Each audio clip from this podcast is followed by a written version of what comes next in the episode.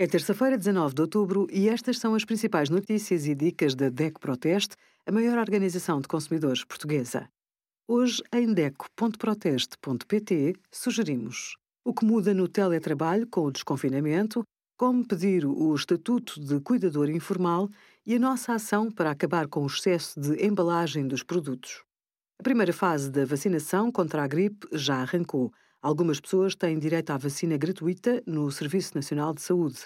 Não precisam de receita médica. É o caso, por exemplo, dos cidadãos com 65 anos ou mais, grávidas e residentes ou internados em instituições.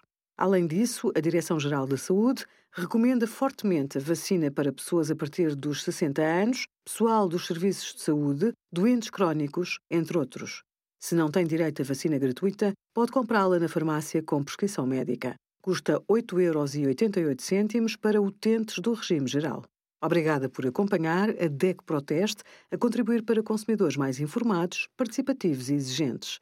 Visite o nosso site em deco.proteste.pt.